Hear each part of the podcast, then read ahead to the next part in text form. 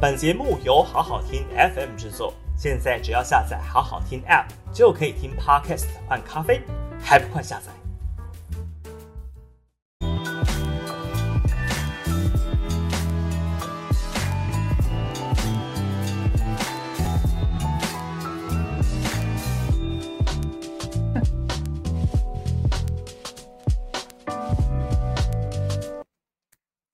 大家午安，欢迎收看下班不演了，我是朱凯翔。这个周末，这个大家过得好吗？小弟我这个周末去了一趟花莲，去做这个土土地倾听之旅啊。结果呢，就是很明显的感受到，说我大概一个月之前去过一次。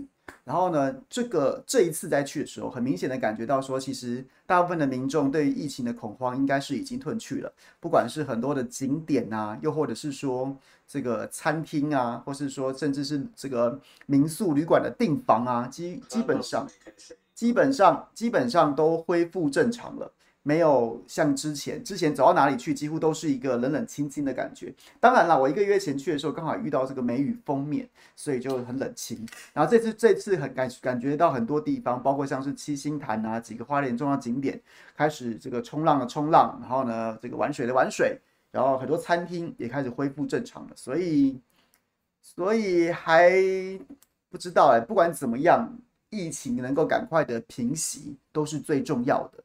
那今天公布三万多人确诊，我觉得这个应该是假假日效应啦。那但是但是整体疫情可能在趋缓这件事情，基本上应该也大概也不会是假的，只是只是还是还是不能乐观的原因，是因为即便这个染疫确诊的人数在下降，可是呢，因为这个重症、中重症或是死亡，它是一个落后指标，所以它还是有可能陆陆续续的累积跟累积。那还是要还是要请大家特别注意啦。那好，来来谈谈今天要讲的事情吧。今天今天来谈谈选举吧。自然既然既然这个这个，我个人认为疫情可能逐渐在大家心目中的，不管是你的恐慌程度、担心的程度、在乎的程度，都已经逐渐在下降。那不如我们就回到新闻选新闻的节奏当中。今天有几个重要新闻，今天有几个重要新闻，我我真的认真呼吁大家，其实应该要去理解的。要去理解，包括什么呢？包括像是今天早上，今天这个波基，波基，波基固定是我这个谁来早餐礼拜四的来宾啊。不过他今天呢，还是继续 follow，不断的在传这个大新资讯，富乐快筛假快筛事件，无耻的狗官吴秀梅啊，吴秀梅真的是无耻的狗官，跟陈吉仲名列前几名的。他在那边讲什么东西啊？讲说什么？这个有假快筛，为什么不谴责黑心厂商？是啊，我们当然谴责黑心厂商啊。但是厂商黑心杀头的生意有人做，这是这件事情本来就是 suppose 会发生的，不然我们要你们这些官员干什么？不然我们赋予你公权力去做去做审查是为了什么？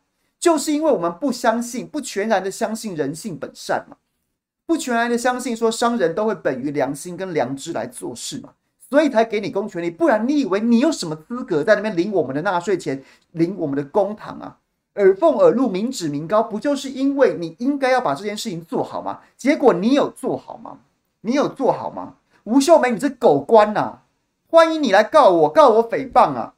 告我什么什么这什么，反正反正你就随便你呀、我们就到法院上去辩辩论呐，辩论看你是不是个狗官呐、太扯淡了吧！太扯淡了吧！然后呢？到上周之前，上周之前讲什么东西？上周之前呢，种种资讯揭露，包括了像是这个 EU EU 这家公司，还有包括像是不管是黄南进在被收押揭露的案情，还有像是这个所谓邵博士，邵博士跳出来自己自己坦诚的这样子的一些一些一些一些资讯，还有还有什么？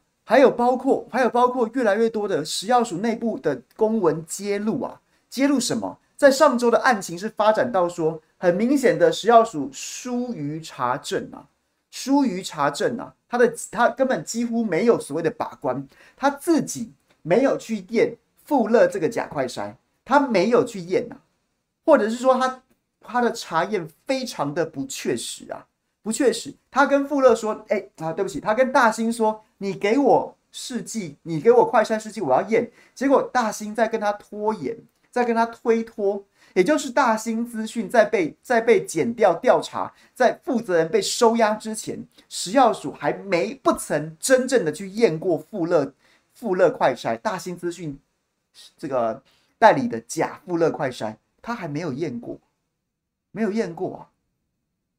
种种的资讯在上周。包括连林淑芬，民进党立委林淑芬都受不了了，叫吴秀梅滚下台啊！不要唧唧歪歪的，不要脸啊！就要滚下台啊！结果呢，今天稍早之前，稍早之前，波基又在他脸书上写了，还特别贴给我看，请我务必要关注这个议题，说这个议题还没有死，还没有死啊！什么意思？还没有死呢？是竟然，竟然，他今天跟我揭露的东西是什么？稍等我一下，各位，我们要帮波基多打戏啊！他这在他在这个案子上面追的真的是非常的、非常的深入跟确实啊，深入跟确实啊。什么呢？搞了半天 EU 啊，上周不是讲说 EU 好像还是一个。这个良心厂商吗？他主动揭露了，说他们这个快筛，他还行文给了食药署啊这些单位，跟卫福部讲说，哎，这个不对劲啊，有假的，我们自己放弃，我们不要代理，我们不要不要沾上我们，我们不要淌这个浑水。结果呢，上周这个案情被吴秀梅被一些党媒带风向带到说，好像就是一个单纯的疏失。罗一军也跳出来讲说，这是防君子不防小人，他把他往疏失这个方向带。结果今天 EU 再跳出来讲什么？再跳出来讲什么？讲说，讲说，其实三月份的时候，三月份的时候，我们的海关，三月份的时候，我们的海关就已经曾经，就已经黄南进啊，就混冲快筛闯关，三月底就曾经被查获一次了。各位，这是什么意思？细节我建议大家去看波基的脸书，我不敢略美，因为他真的把这个资料查得非常仔细。简单来讲是什么？就是原本在上周这个案情，党媒带风向，食药署罗一军他们出来讲的一副就是啊，因为当时啊这个情况很混乱，资讯很复杂，所以我们有很多未尽确实的地方没有调查清楚，所以富勒富勒这个假快筛啊，是有人存心要欺骗政府，那个我们真的防不胜防啊。结果现在今天最新的是什么？最新的是什么？最新揭露的是黄南进，他在三月的时候。他就已经曾经要试图要进口这个所谓的假快筛，假快筛，结果呢就已经被海关拦下，四月的时候还被退运了。所以是什么意思？上周想要告诉我们的事情是说，那时候大家都缺快筛，我们很着急啊，所以我们就一时不查，就让富乐快筛假的富乐快筛有机可乘。结果现在发生是什么事？现在发现最新的证据是。黄南进这个如今被收押的，他可能是这个这个这个最重要的这样子一个人物。他四月份的时候就啊，三月份的时候就曾经进口过假的富勒快筛，而当时我们的海关就就已经拦下，四月份的时候还把它退运了，还把它退运了。结果我们的食药署到了五月的时候，还给了黄南进，还给了大兴资讯 EUA 啊。紧急授权呐！你三月份的时候就被海关查到说这个假的，你五月份的时候还给他紧急授权，请问一下，这个还可以用疏忽，还可以用疏忽来搪塞吗？首先，我退一万步讲，他也许真的是疏忽，海关跟食药署跟卫福部之间的横向联系近乎于零，不能排除这个可能性。因为政府机关本来就有可能如此之蛮横，这件事情是不在话下。有可能，我退一万步，我不排除这个可能性。但是，这那，这这这已经很过分了。更何况，如果不是这样呢？如果不是这样子呢？你要告诉我，食药署跟卫福部是如此的搞不清楚状况，没有掌握海关曾经查获的这样子的一个这个一个前科，他还给他 EUA。完全都是在不知情的情况之下犯了这个错误，你相信吗？这当然不是不可能，但是你不能排除另外一个可能性是什么？就是朝中有人呐、啊，就是内神外鬼啊！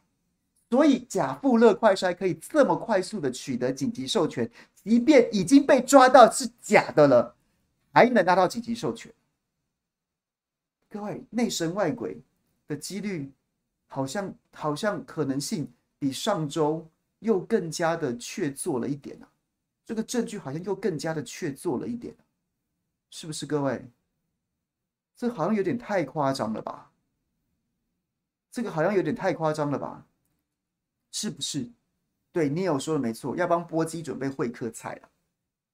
我完全能够感同身受啊！在去年约莫此时此刻，我一直在写高端的时候，那时候就是吴秀梅跳出来讲话，那时候就是食药署在发新闻稿跟跟大家讲说高端很棒啊。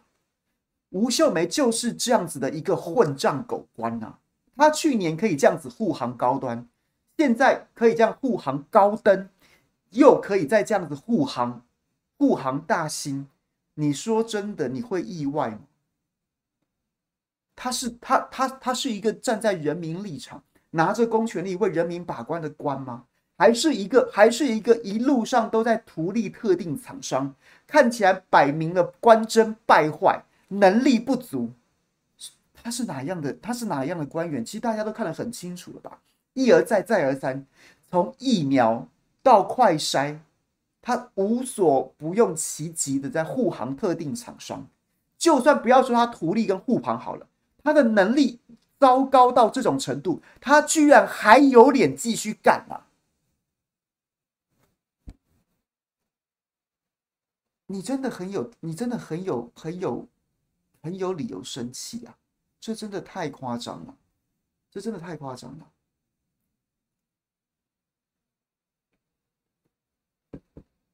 所以各位，各位，这个新闻我建议大家去看波基的脸书，他今天特别贴给我。我看完之后，我觉得大家一定要去给他鼓励，一定要去留言，一定要帮他分享，一定要帮他分享。我自己是过来人，我知道我去年在报高端的时候，那时候高端大财团多少人来告诉我说，他就陪你，他就让你打官司，让你跑法院，他没有差。老板陈灿坚不会不用跑法院啊，你要跑法院呐、啊。他的律师就陪着你玩，你就你压力就很大了。然后同样的，今天波基他上周跟我讲这件事情，我说：“哎，你这个案子真的追得漂亮，但是你还是略逊我一筹。”他说什么意思？他我说因为大兴这个黄南进已经被收押，你可能等不到一张大兴的传票啊。然后他就哈哈哈哈这样大笑。各位，我们要成为彼此的力量，请大家去给他打气，然后请你继续继续关注这个案子。大兴资讯黄南进最新的发展是。我们的食药署不像他在上周声称的这么无辜。我们三月份的时候，海关就已经查获假的富乐快筛，四月退货了。然后五月份，他竟然还拿到紧急授权。不是食药署内神外鬼，不是食药署在其中有人包庇，就代表我们的政，我们整个政府机构脑死了，脑死了，脑死了。OK，OK，、这个题目我不我不抢波基的，请大家去看他的。去看他的，听他仔细跟大家娓娓道来，他的演书写的非常详细。OK，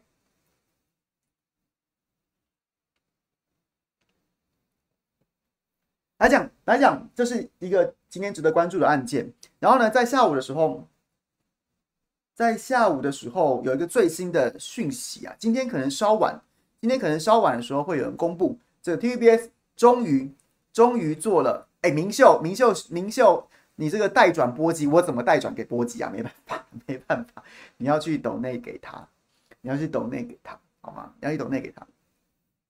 那那你说你这你这抖内这一百五十元，他礼拜四来谁来早餐？我帮你请他喝咖啡，好不好？请他喝咖啡加早餐，OK？好，然后呢，就来讨谈我们今天要讲的吧。其实林志坚是不是落跑这件事情，就是我今天这个标题。其实我觉得我下这个标题我就已经讲完了。哎，世轩，世轩，Jimmy，你在聊天室里面跟你打声招呼。你是不是确诊中啊？你是不是确诊中啊？保重身体呢。应该是你年轻力壮，应该症状不会太严重吧？但是还是保重身体，祝福你早日好不好？强势回归，强势回归，好吗？好，回来讲。我觉得林志坚我没有想要特别多讲他什么，因为我要讲的事情标题已经下完了。各位，这件事情不是不是大家都不会有什么意义的吗？这是一个这是一个砂锅大的砂锅大的硬凹啊！那你就是落跑啊！落跑就是落跑啊！你真的到最后十一月二十六号的时候，你能够选上，那是你的本事啊，那你了不起啊！可是还是不能抹灭说你是落跑啊，你就是落跑啊，凹什么凹啊？而且你的落跑更加难看的是什么？是不过几个月前，你你你你你你那时候口水都快要流下来了，想选桃园市长，结果呢，郑文灿当时当时桃园王郑文灿不打算给你选啊。可能是因为你还没有对对桃园王书诚吧，还没有对桃园王表忠吧，所以那时候郑文灿不给你选，他说桃园的版图没有林志坚的位置。哎，结果林志坚桃园跑了一阵子，听到郑文灿这样讲，结果呢，他干了什么事？他就开始在那边嚷嚷，他就在那边开始嚷嚷什么？嚷嚷大新主要合并啊，大新主要合并啊，结果又被大家讲因人设事，还记得吗？因是蔡英文的因。因为林志坚是小英男孩，不是吗？因人设事，设就是设立一个新的城市啊，叫做大新竹合并。大新竹合并这样子一个新的城市，因人呐、啊，因为就是取谐音嘛，蔡英文的小英男孩，所以可以为了他重新设一个新的城市。他那时候讲的什么跟什么一样？有没有还记得当年有青森直销有没有？我可以不要赚钱呢、啊，但台湾人不能没有健康啊！林志坚就是这个调调。我可以不要选呢、但是大新竹一定要合并升格啊！言犹在耳，还记不记得？他一开始还没有说他不选呐、啊，他一开始讲的跟真的一样啊，就讲说啊，大新竹非合并不可，然后被大家干掉。你他妈的，这两届市长当完最后一年了。你前两次，一次选举，一次竞选连任都没提过大新主要合并升格，你干到最后一年了，你跟我说要合并升格，还说的一副好像不不并不行。那你前面八年在干嘛？你前面七年在干什么？太假！林志坚的演技真的是，林志坚的剧本真的都太生硬了，演技都其次啊，你的剧本不能写得这么荒谬吧？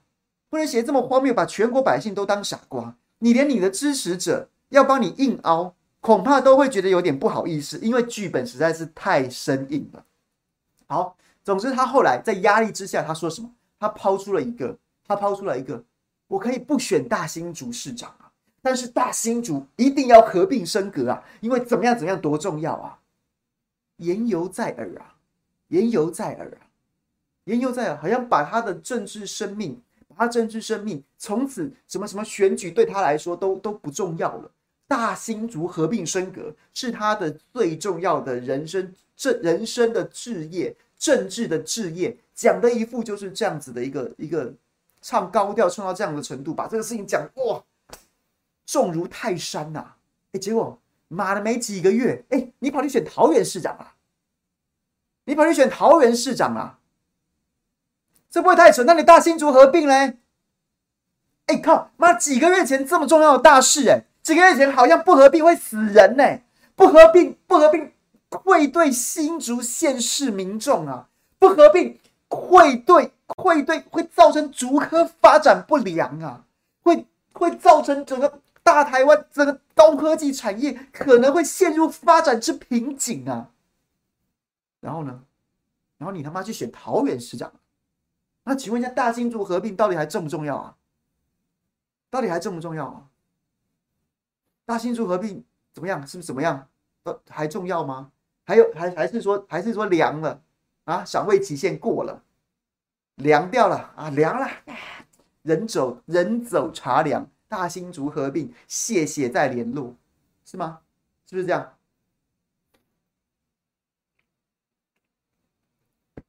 是不是？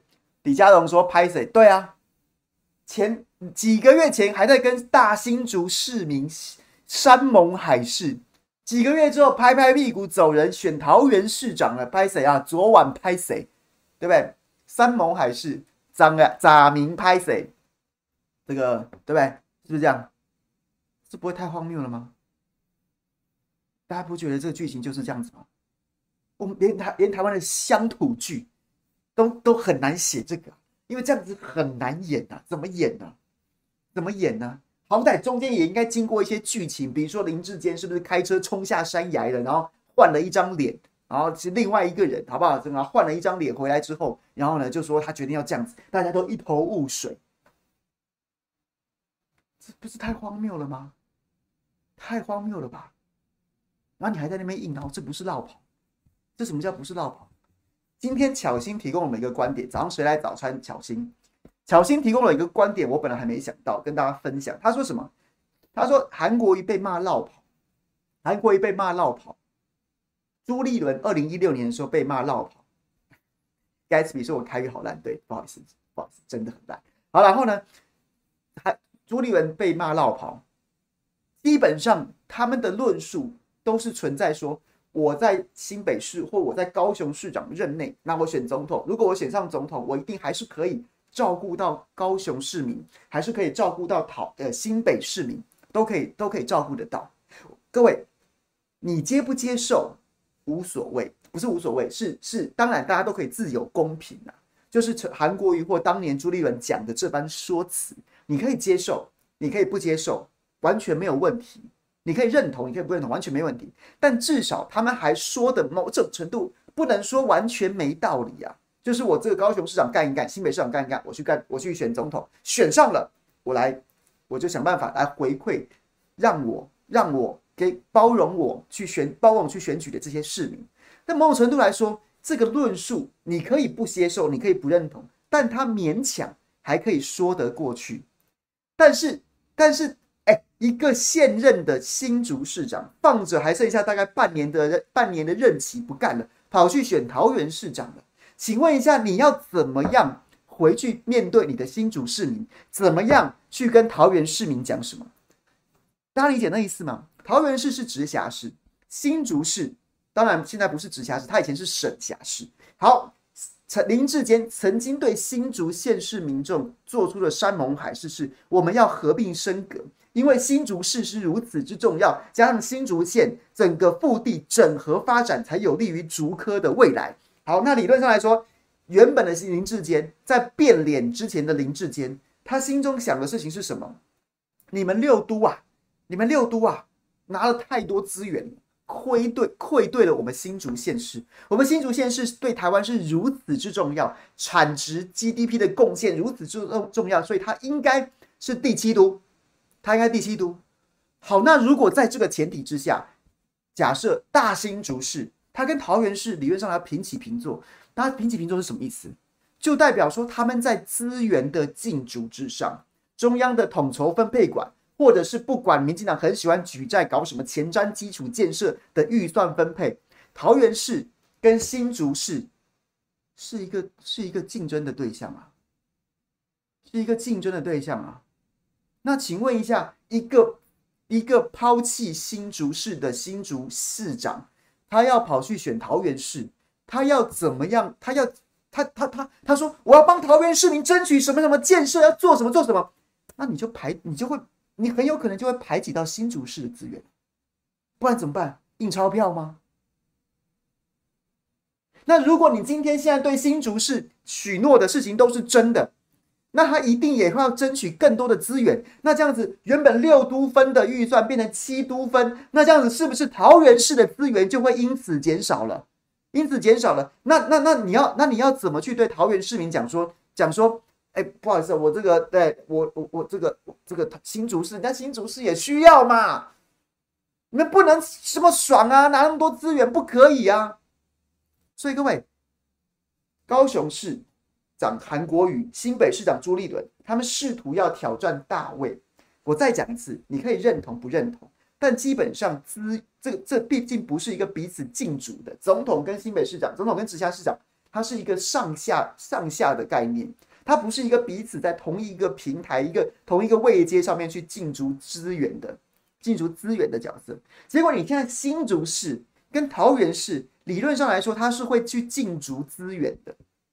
那你到底是要帮新竹市民争取，还是你要帮桃园市民争取？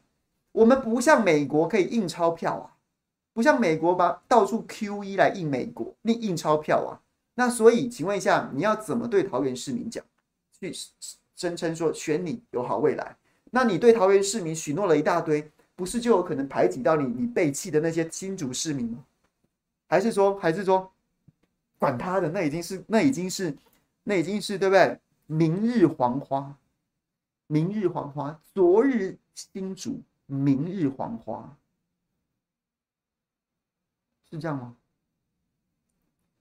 所以大家能够理解，大家能够理解这个意思吗？就是它是平行的，它会竞逐，它会竞逐资源的。那你你到底要怎么样去去去去自圆其说呢？你要怎么去自圆其说呢？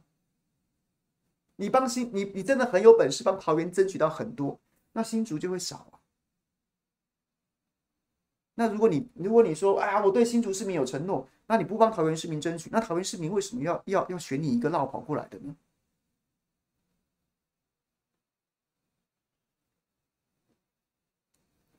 对，所以各位，我不是要帮韩国瑜或当年的朱立伦护航，你完全可以不认同他，你也不要投他。只是我的意思就是，我想要拿这两件事来比较，就是一个直辖市长挑战总统，他还不会出现资源相斥的问题。可是一个几乎是平行的，当然了，现在新竹市还不是直辖市，但你的你你过去的主张是他应该要成为直辖市啊。好，那就算他不是直辖市，中央还是只有这么多钱可以补助？那请问？他一个平行的在竞逐资源的，那现在是怎么样？是啊，你有你你有你有你早上有听对不对？我想说，还是林志杰要跑去桃园讲，桃园青竹大合并啊，就通通通通混在一起做撒尿牛丸，是不是就 OK 了？是吧？OK，所以各位，我觉得这题在辩论，这题还有人有人试图要跟我们辩论。或是我们还要为这件事情多费唇舌去解释他是不是落跑，都是在侮辱彼此的智商啊！这就是绕跑嘛？你选得上是你有本事，你能够说服民众说绕跑这件事情不是什么大事，那也是你的本事。但基本上你还是绕跑嘛，你只是让人人民众觉得绕跑好了，没关系啦，算了，让你绕跑就绕跑，但你还是绕跑啊！所以各位没有什么好辩的，有人要跟你硬凹。你也不要浪费你的生命跟时间，你就笑笑的就好了。辩论这个真的是真的是侮辱自侮辱智商啊，侮辱智商啊！这样大家可以理解吗？我那个平行的概念，平行在竞逐资源的概念，你真的是要怎么样？你真的是要怎么样去自圆其说？我很好奇啊，大家可以理解吗？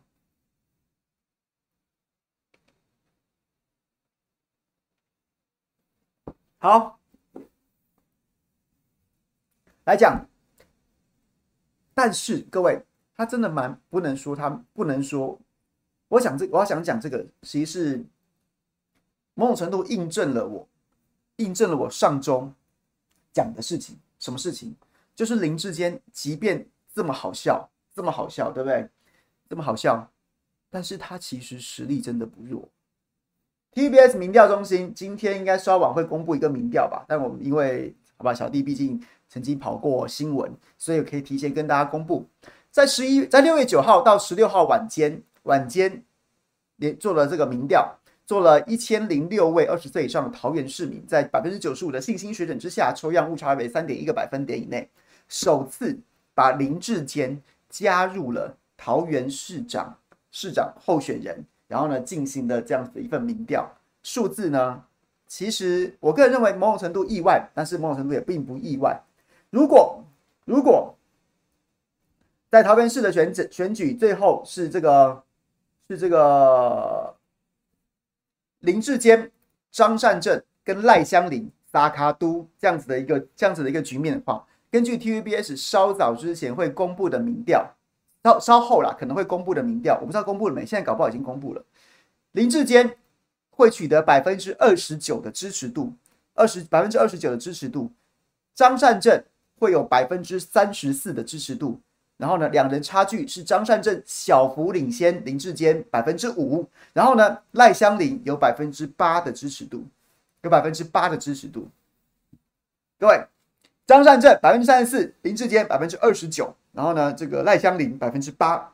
如果民进党这个看起来陈时中来台北市已经变成已经掉到第三名了，如果把陈时中丢到桃园市去选举的话，陈时中、张善政、赖香林、撒卡都的话，陈时中支持率百分之三十一，比林志坚略高；张善政百分之三十五，也略高一点点。那但是两人差距从五个百分点变成四个百分点，赖香林还是百分之八。还是百分之八，看起来是一个非常非常这个比较稳定的稳定的这个居于这个第三大第三档的这样子一个角色。然后呢，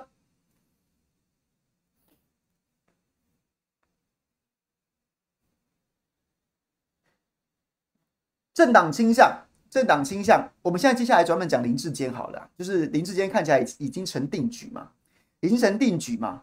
我觉得其实我要跟大家报告的是什么？就是刚刚讲的，如果是赖江林、林志坚跟张善政，张善政是百分之三十四，会小幅领先林志坚的百分之二十九，赖江林八趴，目前看起来是没有胜选的可能。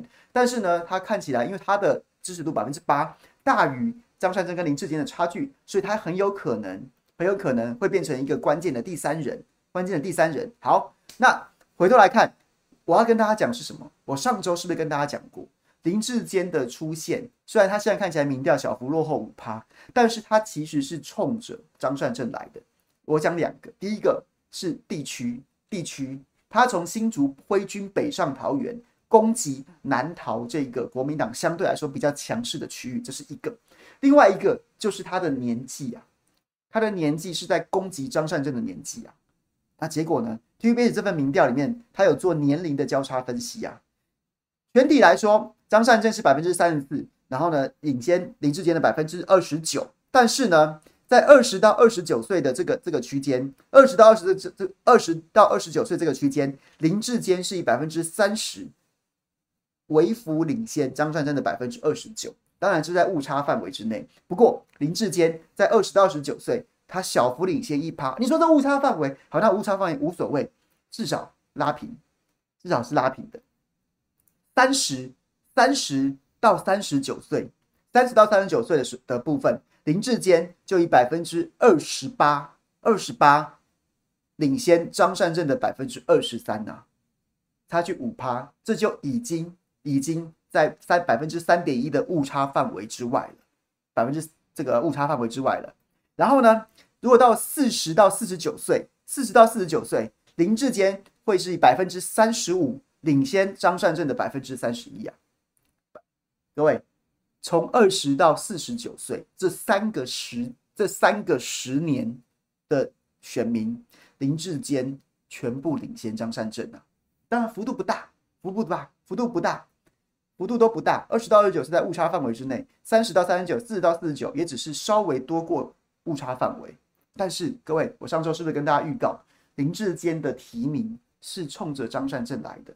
他在攻击张善政的年龄啊！近几年台湾的选举，选民都非常乐于给给年轻人机会，所以所以民进党是有算过的。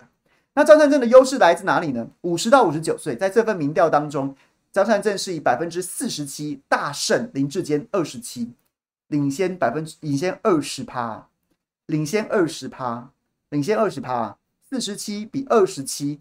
然后呢，在六十岁以上，六十到六六十岁以上呢，张善政是以百分之三十九，同样的也是大幅领先了林志坚二十七趴，啊，对不起，三十九比二七领先了十二趴，所以各位一如预期啊，林志坚在年轻人当中是领先的，然后张善政的优势是来自于五十到五十九岁大赢二十趴，六十岁以上赢十二趴，各位。是不是很值得？对不对？我上周是不是跟大家讲了，他很明确在攻击你的年纪啊。而年纪这件事情持续选下去，你在年轻人占优势的候选人，其实基本上胜选的几率会比较高啊，会比较高啊。为什么？因为年轻人的是比较有行动力的，然后呢，年轻人就是可能可能论述的方式或什么的，然后他也会相对来说。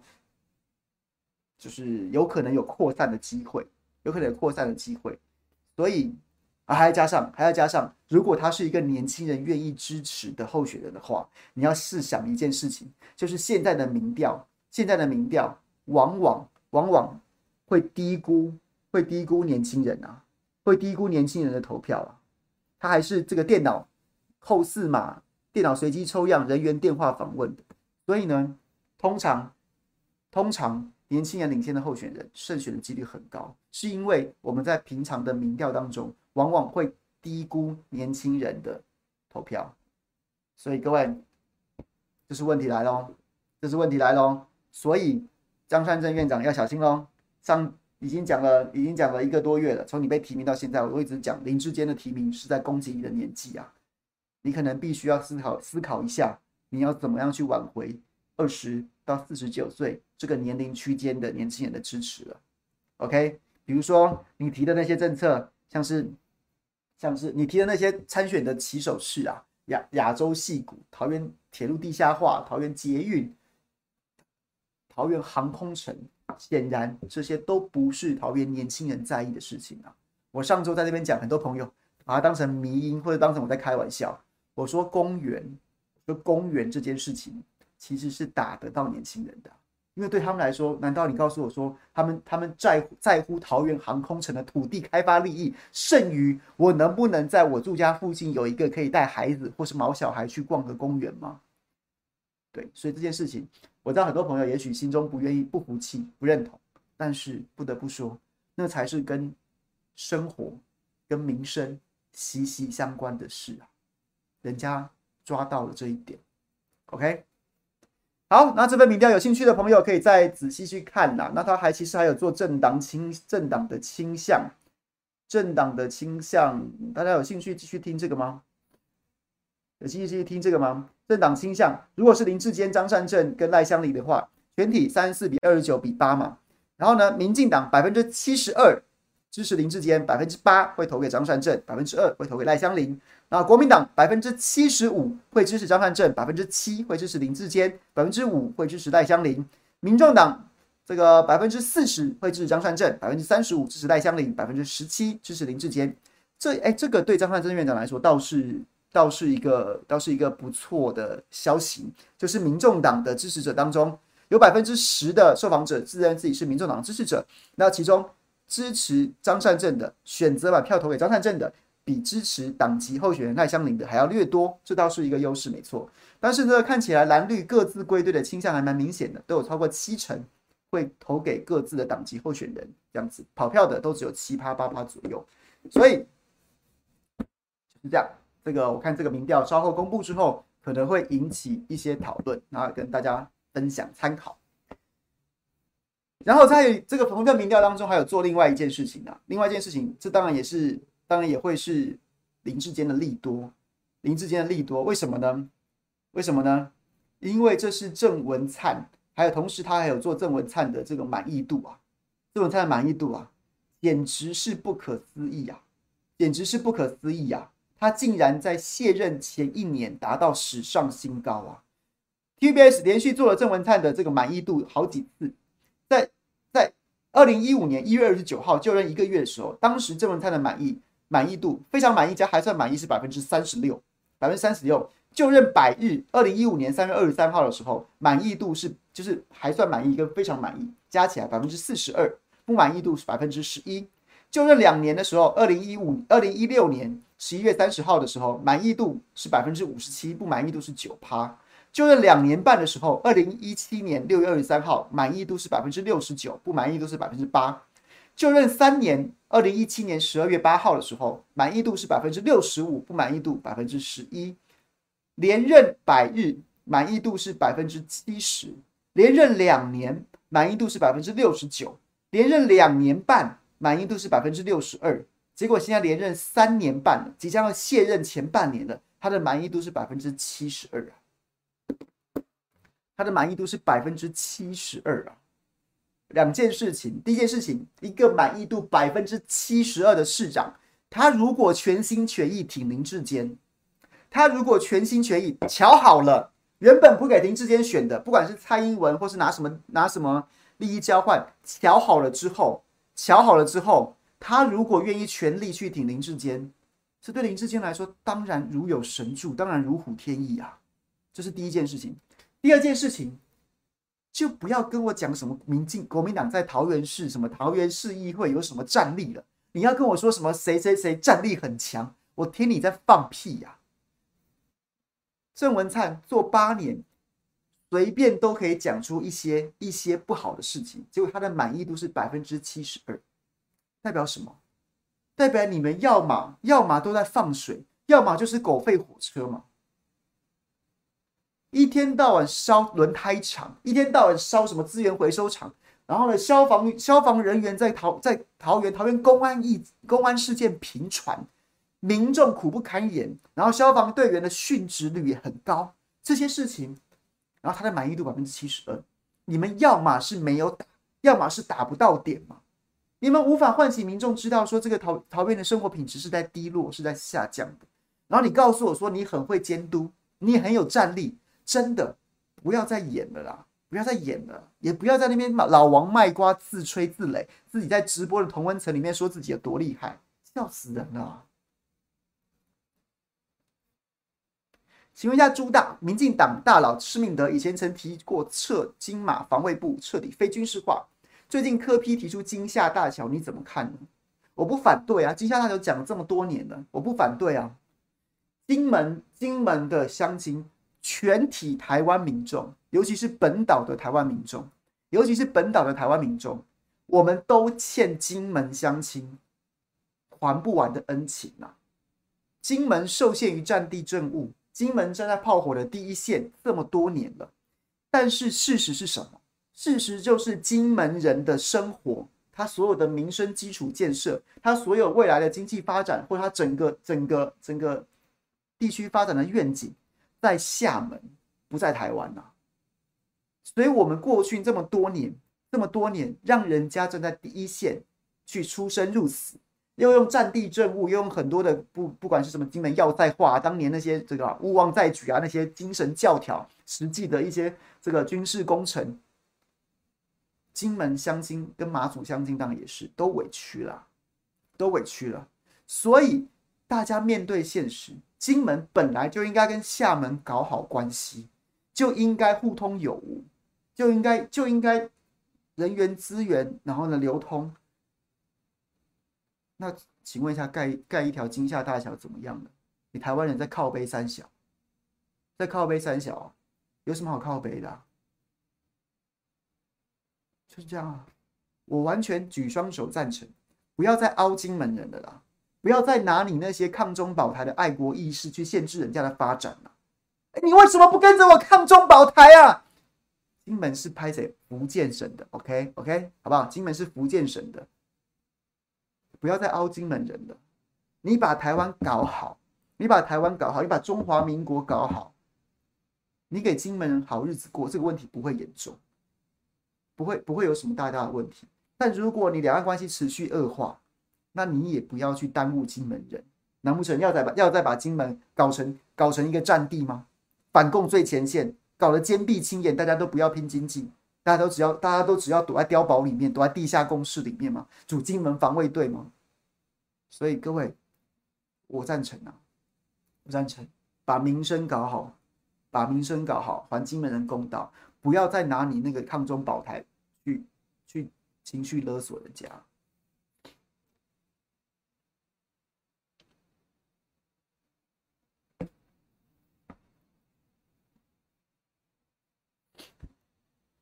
金门水都都通水啦、金门现在的水很多的有呃有一部分就来自中国大陆的、我完全赞成，我完全赞成，不要在那边靠背一些都没的，你老百姓的生活先顾好，在那边唧唧歪歪的，不然你在那边讲那些干什么啊？你台湾人喜欢怎么样？你民进党喜欢怎么样？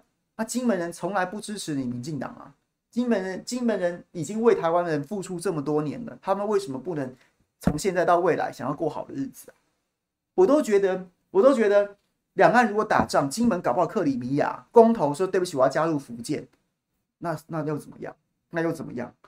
不要拿你廉价的爱国心，政治人物不要用这种方式去勒索那些百姓，选选择自己更好的生活，真的不要。如果走到这一步，不是金门人的错啊，是你这些台湾政客，是你这些台湾政客把事情搞成这样，就跟泽伦斯基差不多啊。OK，我就是这样想的。我就这样想的，不要拿你的什么什么廉价的爱国主义来勒索我，不要拿你那个抗中保台的芒果干来请我，我不吃啊，不好意思。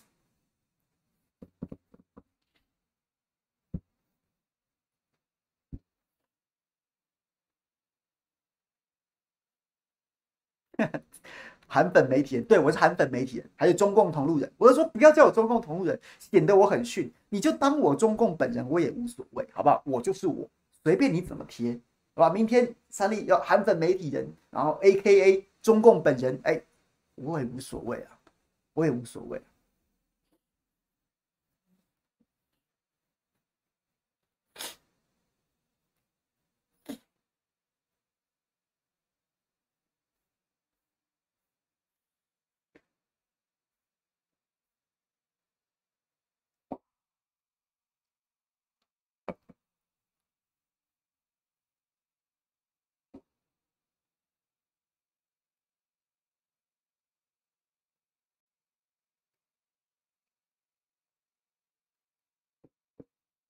好，剩下十分钟，开放大家有没有什么要要想要聊天的？今天跟大家讲了讲了大新资讯又有新的发展，但是是波基的独家专题发掘，所以我在这边不略美他的他的贡献，请大家去他的脸书看，然后顺便帮他打气，然后这边只是提醒大家一定要继续关注这个议题，这个太夸张了。然后再来，要跟大家分享了林志坚，林志坚的论述有一个最基础的矛盾的地方，就是就是。你就是落跑嘛，而且你是平转，几乎是平转，几乎是平转。那未来资源的竞逐，你很难自圆其说。然后再来跟大家报告了说这个民调，那民调其实最值得、最值得关注的就是年纪啊，年龄层在四十九岁以下，三个十年的区间，林智坚都赢张善政。这个我没有要唱衰的意思，我是很持平的，我是很持平的，持平的讲这件事情，就是。当民调展现这个趋势的时候，基本上在开始选举的时候，在年轻人这边就已经取得优势的人，通常在投票那在在走到投票的时候，获胜的几率很高。所以张善政院长的团队，张善政院长本人一定要想办法克服这个问题。这问题是很严重的警讯。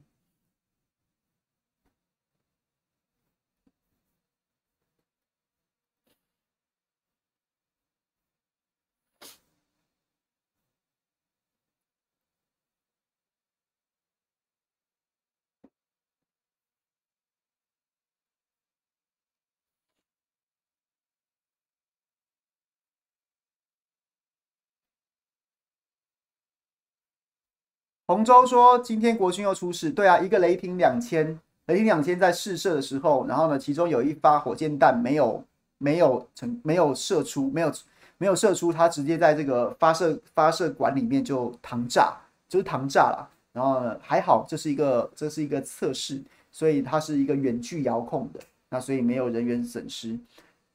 详细的科学的或是专业的原因，目前没有进一步的资讯揭露。”那第一点，没有人员损失，不幸中的大幸。再来，他如果既然是试验，那试验的过程当中出包，我会用最宽、最大限度的宽容来看待这件事情，因为试验的目的不就是找出错误吗？以免在真实真正要派上用场的时候出错嘛。所以我不会去苛责这件事情，然后就是希望能够赶快找出原因，然后能够改进，这样就好了。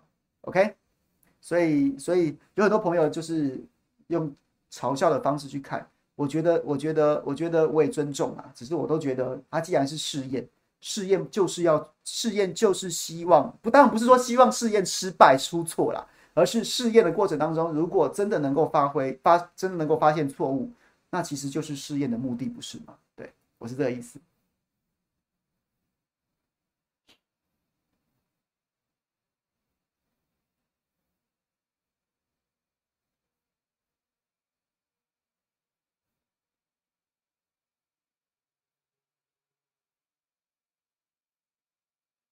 志轩说：“你欠大家伏地挺身，为什么？为什么大家为什么欠大家伏地挺身？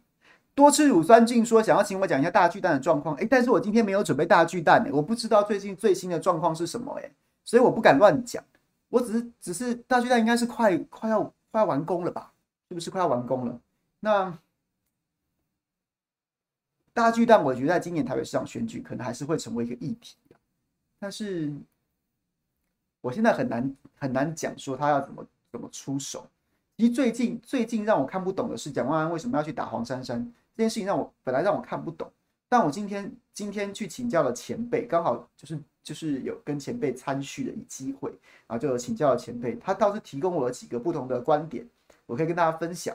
第一个是黄珊珊从今年年初的时候，她的民调支持率大概只有十几趴，到现在已经有二十几趴了，她几乎每个月都成长一趴。对蒋万安来说，他不打不行啊！你原本原本可以可以放着那边，让让黄珊珊自己消风，或是让黄珊珊就是维持跟赖香伶一样，维持一个八趴九趴无足轻重的影响力。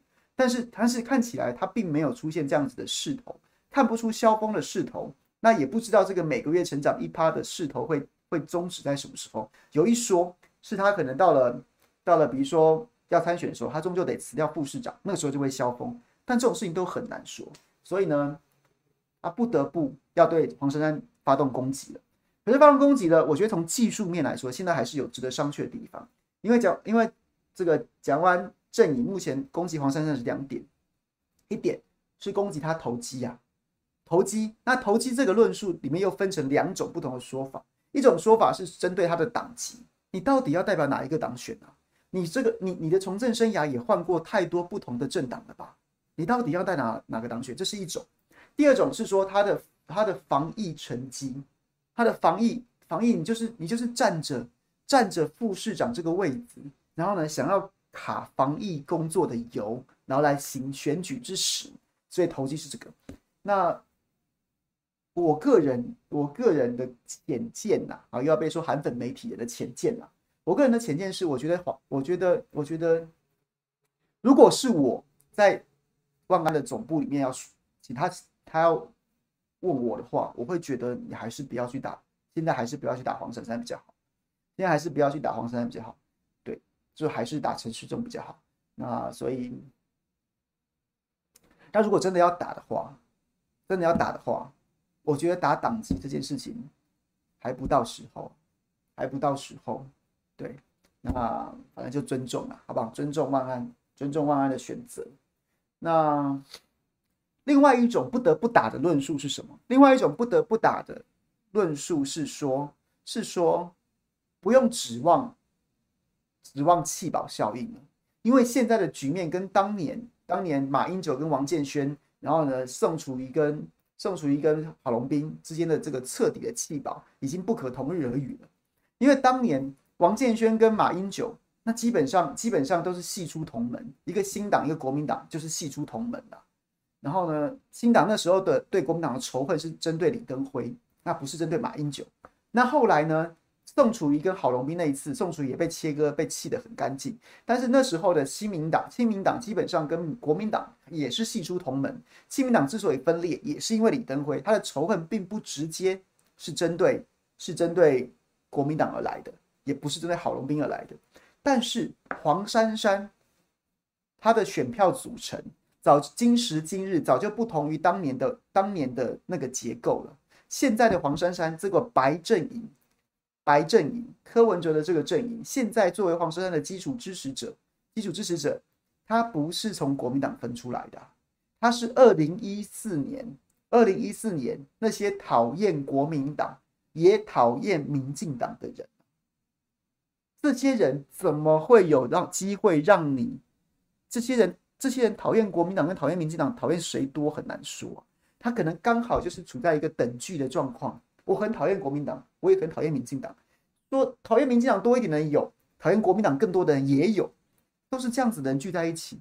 所以他基本上从先天、从结构组成就不具备那个王建煊的选票可以倒回马英九，宋楚瑜的选票可以倒回。可以打回郝龙斌那样子的结构存在，那只是说黄珊珊这样子的人有多少？那可能因为国民党前一阵子讨厌朱立伦，然后国民党表现得很辣场，所以让所以很多国民党的支持者也选择去支持柯文哲，去支持黄珊珊了。那这些人可以被叫回去，但是他不可能，不可能会重演当年王建煊跟宋楚瑜被彻底弃掉的状态发生。那所以。如果是这个局面的话，那蒋万安就不能一厢情愿的翘着二郎腿等黄珊珊被挤压，他就不行了，他就必须把黄珊珊还有未来的陈时中、林佳龙或谁谁谁，或是另外一个神秘人，当成是一个等距的攻击对象，他必须要在这其中去其中去选择最好的攻击姿势，什么时间点，然后打谁，发动什么样的攻势。对，这给大家参考，我觉得蛮有道理的，蛮有道理的，就是会怎么样，我不敢讲。但是说结构已经不同于前两次弃保，这个。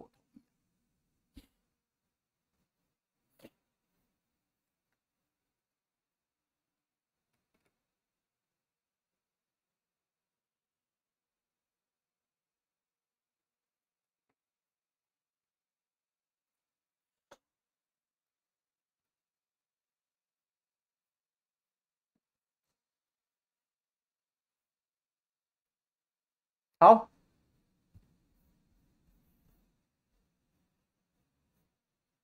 小燕说：“请问朱大，抗病毒药物要满六十五岁，而且有慢性病史才能开？请问国外是这样子吗？门槛门槛很高，一般的满意民众难拿。当然不是这样子啊，这不就是我们前面在骂的吗？你连药物都没准备，你就贸然开放跟病毒共存。现在还有很多人这样说，朱凯航，你不是共存派的吗？是啊，我是共存派啊，但是人家国外的共存没有到存到连药物都不够啊。”我们的问题就是因为我们没有药物，我们就开放共存了。你原本预期的共存是是啊，这个病没有，现在它的致死率跟中重症的比例没有这么高。那反正只要它就像流感，那你该打的疫苗打一打，该打的疫苗打一打，然后呢，然后呢，就是就是就是当你出现症状的时候，你就去吃药。结果我们现在的问题是没有该打的疫苗打不到，然后呢，出现症状的时候想吃药也吃不到。那你那那那我们不能预期到说我们的我们的政府会如此之荒谬吧？你会以为那是一个基本该做的事情，结果他却连基本的事情都没做，这是你知道最最意外的事情。这样子，台北桃园两场选战焦点都在棒球场。台北你是说大巨蛋，我知道。那桃园是什么？桃园是什么？桃园为什么在棒球场？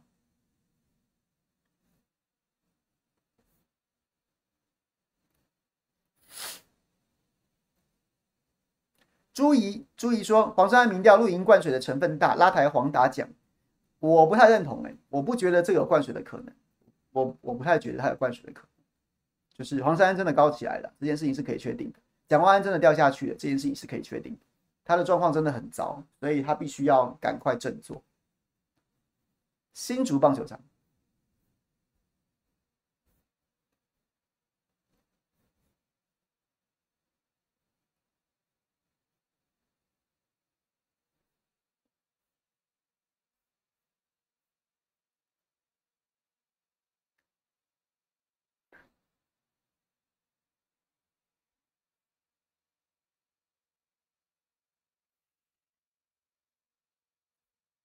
不过注意，我们要呛你的意思，就是我们就是讨论嘛。我个人认为，灌水的几率很低啦，没有必要啊，因为它也不是一个什么初选民调，那为什么要为了特定一个媒体做的民调去灌水？这个这个的可能性很低啦，真的。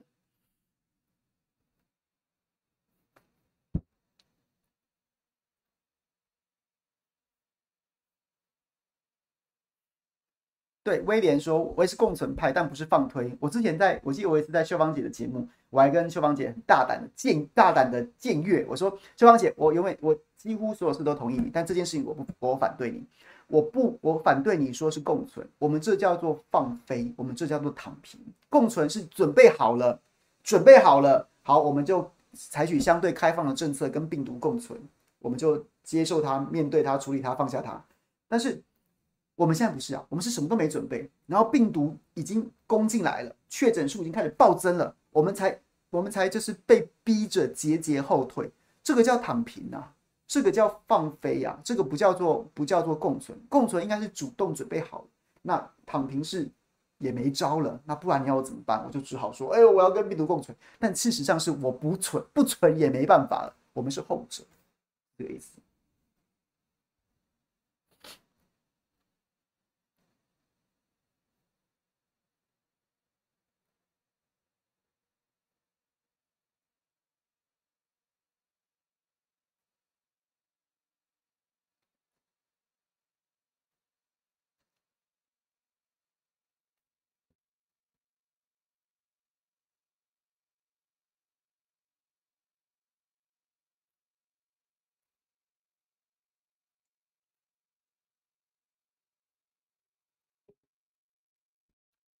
注意说，那那个民调机构是偏绿的吧？所以你在质疑他做假民调吗？不然，如果他的民调，他的科学方法是经得起检验的话，那你的，那你刚刚的那个主张还是不存在可能性啊。就是，就是民调机构是偏绿的。那所谓机构效应，往往来自于说很多，比如说偏绿的机构，他会希望他能做出一个他希望看到的结果，就他可能在样本的选择，又或者是说他在问题的设计上面，可能会有加入一些前提，说啊这个。中共为中共共匪谋我日急呀、所以你赞不赞成蔡总统抗中保台什么什么什么？那如果你单位抗中保台，那可能一般民众会觉得说，干为什么要吃芒果干？可是你前面加了一句中共这个并吞台湾的野心日趋激日趋强烈，什么什么这样子，后面那就会引导后面那个问题，可能赞成的民众就会变得多。所以机构效应很多是来自于问题的设计。那通常如果去动到样本的组成，那就已经低级了。通常都是问题的设计，所以所以除非要说这一份民调它有什么，它有什么它的问题设计是出现偏误的，或者是说它在它是有具体在样本数上面动样本的组成上面动手脚，不然的话，你要说啊这个这个媒体可能偏绿就会怎么样，还是需要有一些一些事实基础去做去支持啦。不过我觉得真的也没差，我们不用去各辩论单一民调准或不准。他如果做了，哎，这次引起这么大回响，也许他就会继续做，他就一直做下去，或者其他媒体也开始做这样的问题，你就可以看出那个趋势。单一民，我们辩论单一民调准不准，其实没有太大意义，看趋势。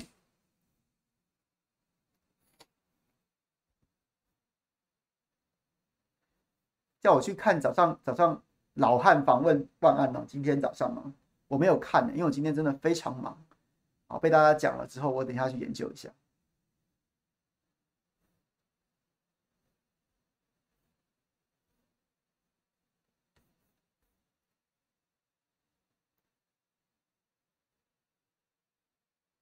你有叫我聊一聊早上万安的改变，我还没有看，我看完之后再跟大家报告好吗？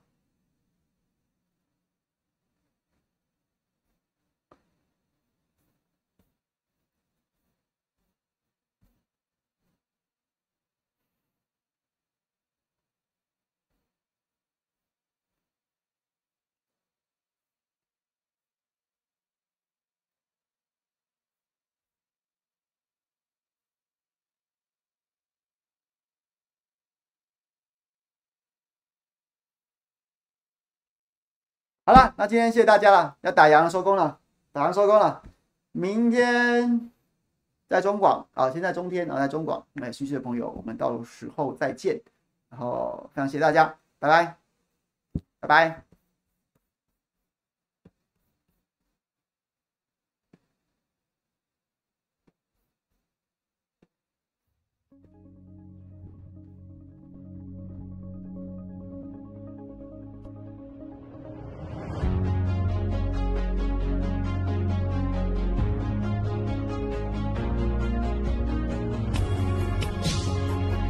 好，泡子朋友，谢谢喽，拜拜。